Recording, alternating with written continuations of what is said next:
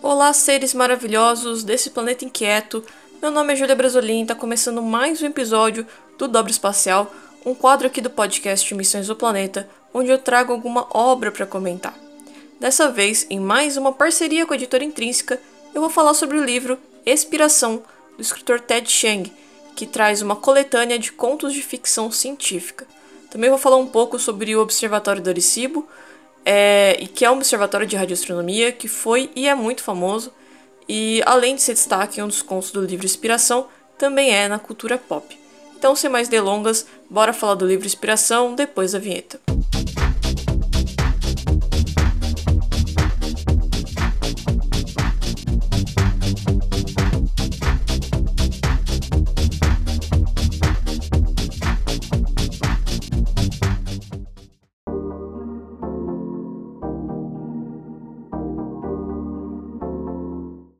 Se você já ouviu falar do filme A Chegada, então você conhece de certa forma uma obra do autor estadunidense Ted Chiang.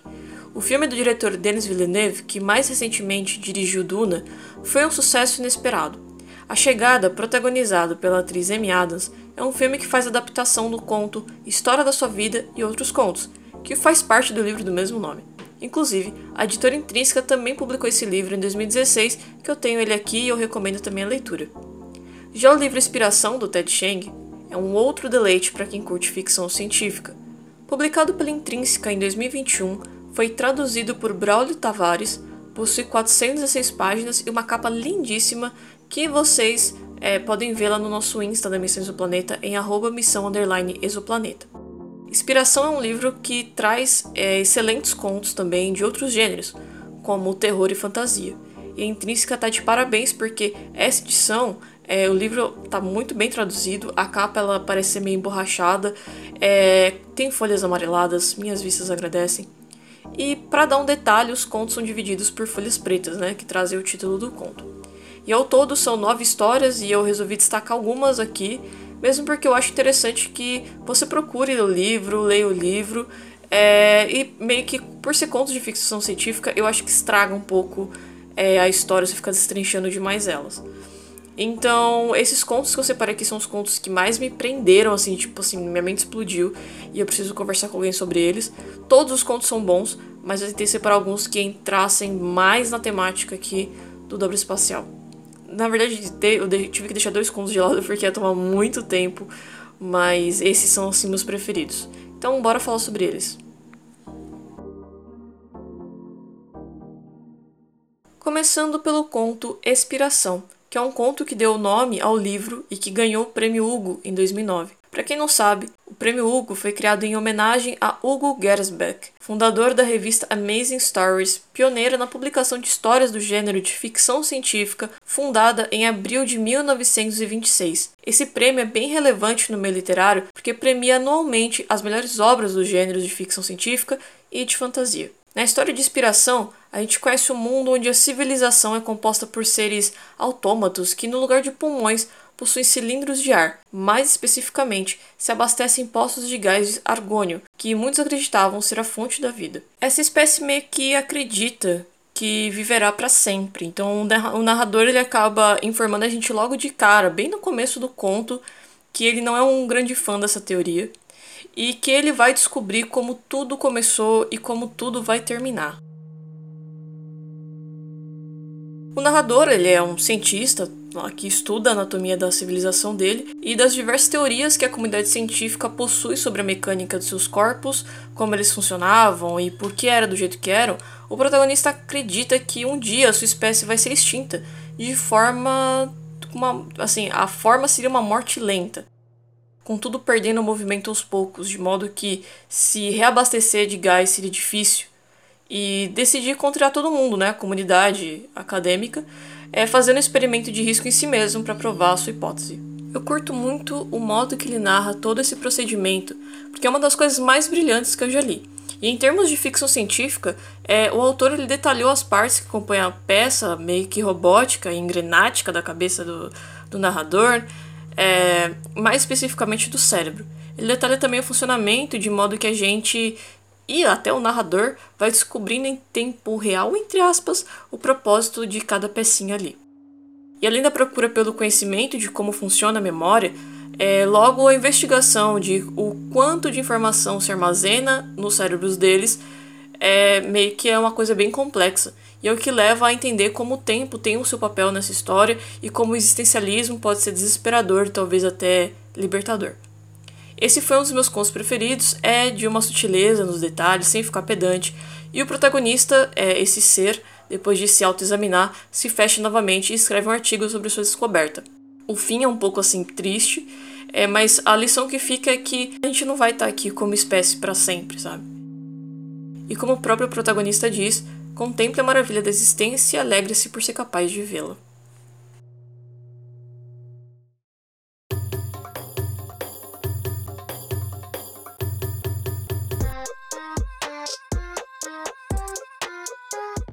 Já o conto O Mercador e o Portal do Alquimista é a história que abre o livro e que me explodiu a mente em inúmeros pedacinhos, mas que, claro, eu não vou contar o final para vocês, senão perde a graça. Mas saca só. Fuad ibn Abbas, ele está diante de um poderoso califa para contar para ele uma história e já avisa, e também acaba avisando meio que indiretamente para quem está lendo, que os eventos que ocorreram com ele foram estranhíssimos. Aba, ele, Abbas, na verdade, nasceu em Bagdá e ele trampava com tecido, tinha um negócio ali próspero e tal. Até que ele procurava por um presente para dar para um cara lá que ele ia fechar um negócio, que é uma coisa da cultura e tal. E aí ele descobre uma loja muito rica em artefatos bem bonitos, diferentões. E nesses artefatos tinha relógio de água, é, um roxinol feito de latão, um astrolábio, entre tantas outras maquinarias artesanais complexas e super bem feitas. Ah, e uma curiosidade aqui é que um astrolábio é um instrumento astronômico que, que com origem árabe né, e aperfeiçoado pelo grego Hipparcos, que foi um matemático e astrônomo do século II a.C. Um astrolábio ele possui a função de medir as alturas de um astro acima do horizonte e, além do uso em terra, passou também a ser utilizado é, durante as grandes navegações. Inclusive, o mais antigo encontrado foi um português com mais de 520 anos que foi usado por Vasco da Gama quando ele estava indo lá para a Índia. Mas voltando, né? Aí ele tá lá na loja e o dono chega, o dono é o Bacharat. Ele cumprimenta o Abbas e durante uma conversa ali, né, conversando sobre as coisas, o Abbas tá bem perplexo sobre, por causa da beleza dos objetos, né? Pergunta como é que o cara aprendeu a fazer aquelas coisas todas, como é que ele manja daquilo tudo. E o Bacharat, ele cita, ele cita até com uma certa humildade que ele domina algumas áreas. Ele manja de matemática, de ah, um monte de coisa lá, e entre elas alquimia. O Abbas, intrigadaço, rebate, dizendo que não existe tal coisa de alquimia, até que o dono da loja o leva para ver algo interessantíssimo. Abre aspas.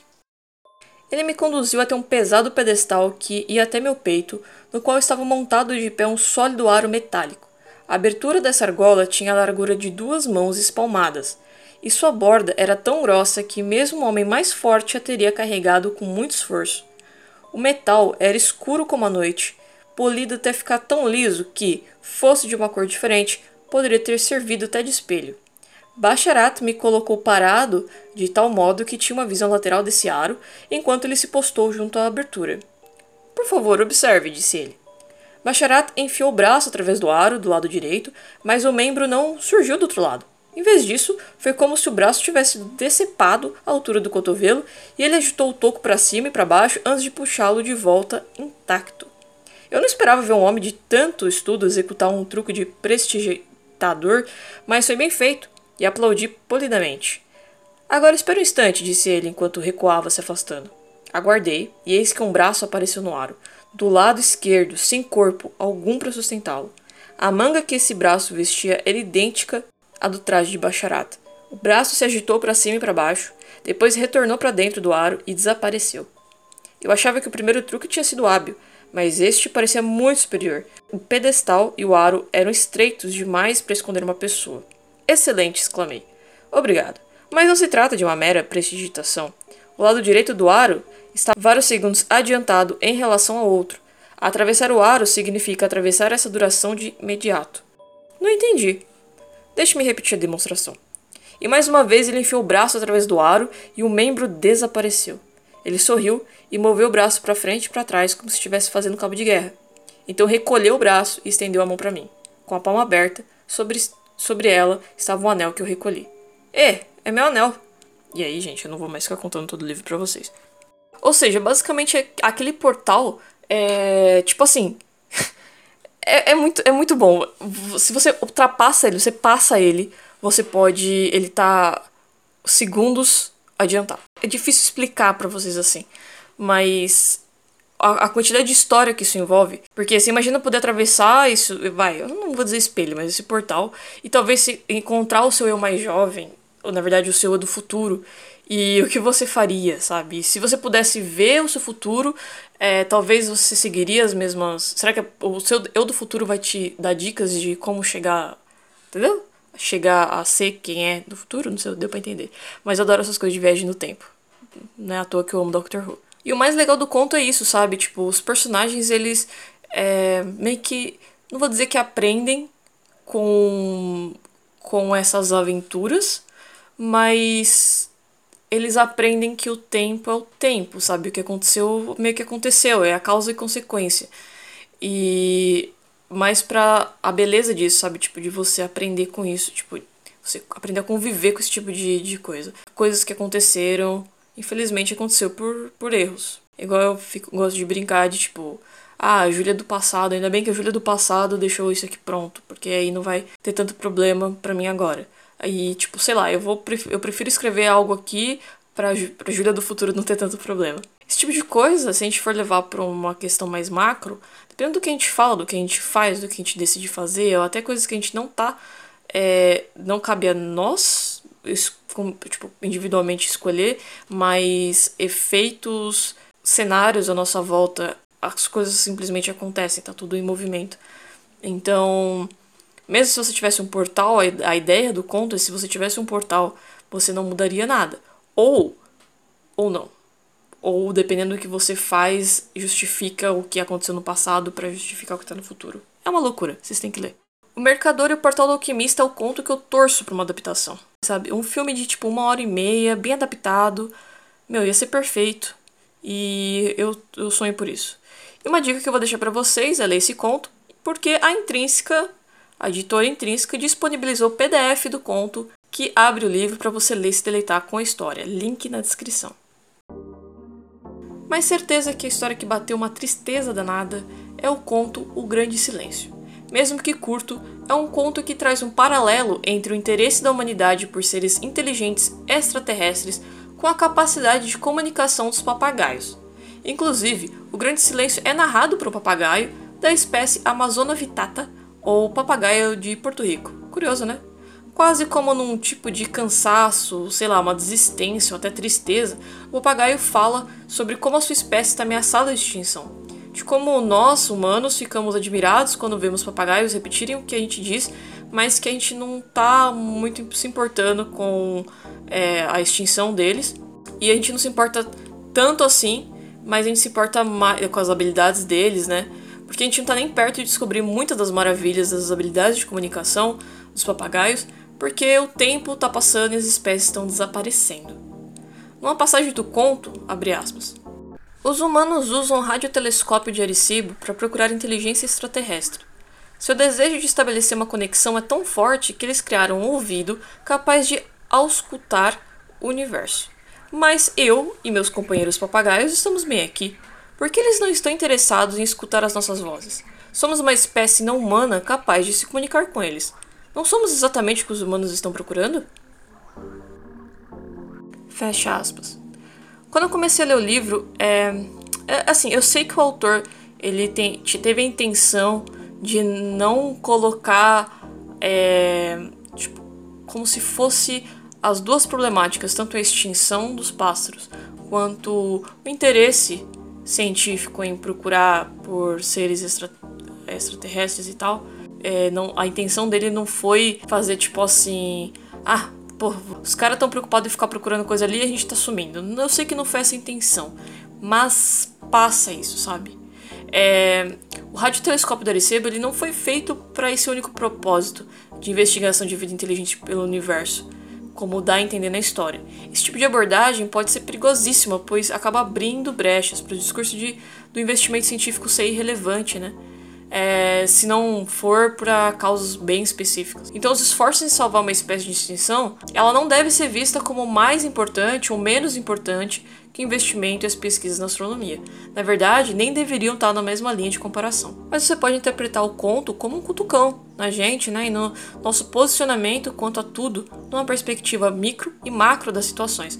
Como bem cita o filósofo brasileiro Marco Antônio Valentim sobre o conceito de genocídio na ficção científica, que foi criado para designar o extermínio de humanidades altermundanas, no artigo Amazona Vitata, Notas sobre Cosmopolítica e Genocídio, ele diz que, abre aspas, por contraste, o ponto de convergência de todos toma a autoidentificação como fundamental, postulando uma descontinuidade originária entre mundos que divergem. Desse ponto de vista, em que o estranho precisa ser neutralizado, a divergência adquire valor negativo, ou, na melhor das hipóteses, apenas instrumental. Fecha aspas. E agora falando um pouco sobre o Observatório do Arecibo, ele não é só um personagem de O Grande Silêncio, mas sim um observatório real, que fez inúmeras contribuições com a ciência, mas que infelizmente teve um destino triste recentemente. Localizado em Arecibo, em Porto Rico, o observatório se originou a partir de uma ideia do professor William Gordon, da Universidade de Cornell, dos Estados Unidos. Durante os anos 50, William era interessado no estudo de fenômenos físicos que ocorrem na ionosfera, focando na dispersão de radar nessa camada. A ionosfera é uma das camadas superiores da atmosfera da Terra, que se localiza entre 100 e 1000 km da Terra. Por lá, aspas, a radiação ultravioleta é extrema e a radiação solar de raios X ioniza os átomos e moléculas, criando assim uma camada de elétrons. Fecha aspas. William Gordon persistiu tanto nesse estudo que no verão de 1960, o Observatório do Arecibo começou a ser construído para esse propósito. E aí, depois de um tempo, o resultado foi uma espécie de prato com 305 metros de diâmetro, construído em 1963. E eu acho muito legal se você procurar pelas fotos dele, porque é gigante, é muito bonito. E é legal que acabou que os astrônomos puderam se beneficiar disso, é, dessa enorme ferramenta, né? Na forma de radiotelescópio, através da chamada radioastronomia, que é o estudo das ondas de rádio que são produzidas por inúmeros corpos celestes, incluindo regiões de formação de estrelas. Tem muito rádio no nome, né? eu recomendo muitíssimo que você ouça o nosso episódio chamado Astronomia Além do Visível, que a gente fez contando uma parte da história da radioastronomia e tá bem legal. Pois então, a alta sensibilidade do Arecibo permitiu que os astrônomos pudessem detectar sinais de rádio fraco de regiões bem distantes do universo, permitindo a busca de exoplanetas, linhas espectrais, pulsares, a heliosfera, entre outras coisas. Como consta no site oficial do observatório, diz que a luz e a matéria elas interagem de maneira que produzem frequências de luz muito distintas, conhecidas como linhas espectrais. Na verdade, as linhas espectrais são tão distintas que são diferentes para cada elemento químico ou molécula. Os astrônomos usam um telescópio Arecibo para observar essas impressões digitais químicas para caracterizar a composição, movimento e uma infinidade de outras propriedades de diferentes objetos no universo, incluindo galáxias, próximas e distantes, estrelas, nebulosas, cometas e o meio interestelar da nossa própria galáxia. Ah, e até atmosferas de exoplanetas. It sends and receives radio signals, but it's so large and powerful that it could communicate with an identical radio telescope 15,000 light years away, halfway to the center of the Milky Way galaxy. O Observatório do Arecibo também ficou muito famoso por causa de Contato, livro e filme que adaptou a história escrita pelo astrônomo Carl Sagan e fez grande sucesso. Inclusive, o astrônomo deixou uma marca que vai além da ficção. Nos anos 70, Carl Sagan e Francis Drake se juntaram com mais uma galera especialista e fizeram uma mensagem com o objetivo de viajar pelo espaço e, quem sabe, se um ser encontrá-la, né? A ideia da mensagem era ser capaz de se comunicar com civilizações extraterrestres inteligentes, logo tecnológicas, caso houvesse, caso existisse. O Arecibo também é relacionado a outra coisa muito famosa, que é a capa do álbum No Pleasures, do Joy Division, de 1979. Sabe, aquela capa é uma imagem bem famosa, que tem umas linhazinhas brancas, que no meio dessas linhas são, tipo, as linhas formam várias montanhas no meio. Inclusive, como diz seu Casimiro, quem não gosta desse álbum tá maluco. A capa rendeu diversas adaptações artísticas, inspirações como no álbum AM do Arctic Monkeys, tem gente que discorda, é claro. É, e também rendeu estampa pra caramba pra tudo quanto é lado. Tá, né? Mas o que, que essas linhas significam? O que, que tem a ver com, com o observatório? Bom, Sobre o significado dessas linhas, é, segundo a matéria, o Observatório do Arecibo, famoso porque esse Division é desativado, spoiler, publicado pela Superinteressante em novembro de 2020, diz que as 80 linhas, que originalmente eram pretas em um fundo branco, e não o contrário, representam 80 pulsos de rádio emitidos pela estrela de nêutrons PSR B1919 mais 21, que está a 51 anos-luz da Terra e captados pela antena de 304 metros de diâmetro do Observatório do Arecibo, em Porto Rico. Beleza, mas eu citei anteriormente que o Arecibo, ele, o Observatório do Arecibo, ele foi desativado, né? E eu ainda acabei recomendando para vocês que vocês procurassem imagens dele de como ele era antes, mas infelizmente em 2020 a plataforma suspensa de 900 toneladas do Arecibo desabou.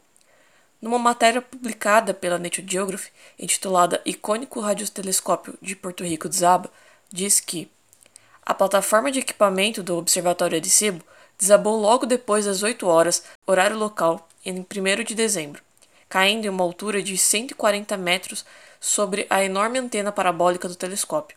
Um final catastrófico que cientistas e engenheiros temiam ser iminente depois que vários dos cabos que sustentavam a plataforma se romperam nos últimos meses. Ninguém se feriu quando a plataforma de 900 toneladas perdeu a batalha com a gravidade de acordo com os funcionários do observatório em Porto Rico. A matéria ainda cita, de forma superficial, os problemas da falta de investimentos, mas eu acho interessante ter um episódio só sobre isso.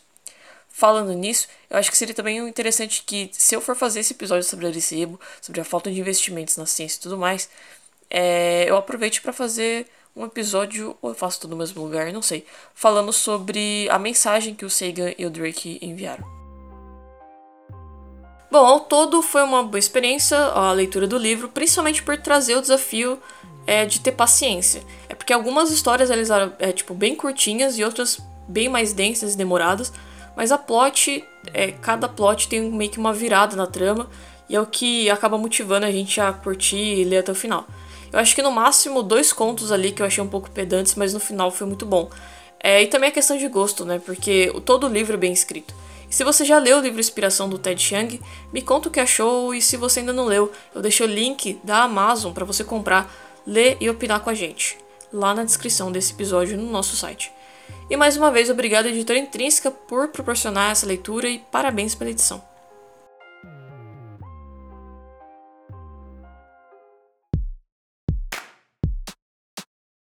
Chegando ao fim de mais um episódio da Missões do Planeta, um recado aqui no nosso site é, o nosso site tá uma meleca de gambiarra.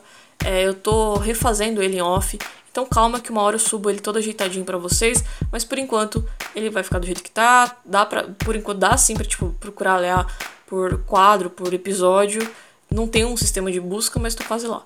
E eu tô lendo um livro muito bom da editora intrínseca também, chamado, chamado Endurance, que é escrito pelo astronauta Scott Kelly, aquele que tem um irmão gêmeo idêntico, o Mark Kelly. E onde fizeram um experimento onde compararam um com o outro, porque o Scott ficou um tempo lá na estação espacial, enquanto o Mark ficou aqui na Terra. Então, esse episódio provavelmente vai ser bem legal. Eu também quero te lembrar que no mês de março, né, que é o mês que eu escolhi para rever as metas e recompensas do Apoia-se da Missões do Planeta. Eu acho que vocês vão gostar pra caramba. É, vou modificar algumas coisas ali para você de recompensas tanto virtuais quanto físicas. É claro que quem já apoia vai curtir e quem não apoia fica o convite. O apoia.se é uma plataforma de financiamento recorrente onde você pode escolher um valor por mês e receber recompensas e conteúdos exclusivos. Assim você ajuda o projeto e ainda ganha coisinhas. A gente já fez sorteio de livro, é, teve sorteio de caixa misteriosa, que no final de tudo, eu posso contar para vocês, não sei se eu já falei pra vocês antes, mas eu enviei, eu fiz uma caneca da Missão do Planeta, coloquei um monte de adesivo dentro, é, bottom, é, marcador de livro e eu acho que foi isso. Ah, os cartõezinhos, eu coloquei umas coisinhas e o ganhador foi o Victor Rossi. E ele recebeu, gostou, curtiu pra caramba, fiquei mal feliz. E eu pretendo fazer mais esse tipo de sorteio esse ano. Também tem live, teve live no final do ano passado, teve live é, em fevereiro. E é isso. E também quem apoia é, geralmente recebe episódios antecipados e muito mais. Então é só acessar apoia.se barra Missões do Planeta para começar a apoiar. E é claro, eu quero agradecer aqui aos apoiadores da Missões do Planeta que ajudam pacas esse projeto, que são a Natália Palivanas, Mariela Patti, Masashi Noe, João Nizer, Vinícius Talécio, Eleonai Moura, Júlia Ciraolo, Guilherme Bautista, Marcos Oliveira, Ana Frank, Tânia Dominici, Vitor Rossi, Ederson Peca e Eduardo Vecchio. Muito obrigada por todo mundo apoiar e se preparem porque aí a gente. Eu tenho que manter segredo, mas eu tenho umas notícias muito legais, umas novidades muito da hora, que provavelmente vocês vão ser os primeiros a ficarem sabendo. É... Quem não tá no grupo do WhatsApp porque não gosta de usar o WhatsApp, eu vou mandar pelo Telegram. Quem não tá no Telegram porque não gosta de usar o Telegram, eu vou mandar no WhatsApp. E quem não gosta de usar nenhum dos dois, eu vou também mandar por e-mail. Então, muito obrigada por todo mundo, é, tanto por apoiar. É, e é isso. E obrigada por todo mundo que ouviu até aqui. É, todos os links e referências vão constar no nosso site em www.missionsdoplaneta.com.br. Você acessando a página do, nosso episódio, você vai ver ali o player para ouvir, os links e citados aqui, as referências usadas para estudo, pesquisa e também os links para comprar coisas na Amazon, porque aí, tá ligado? Tipo, ajuda bastante o projeto. Então, muito obrigado por me ver até aqui, espero que tenham gostado e até o próximo episódio.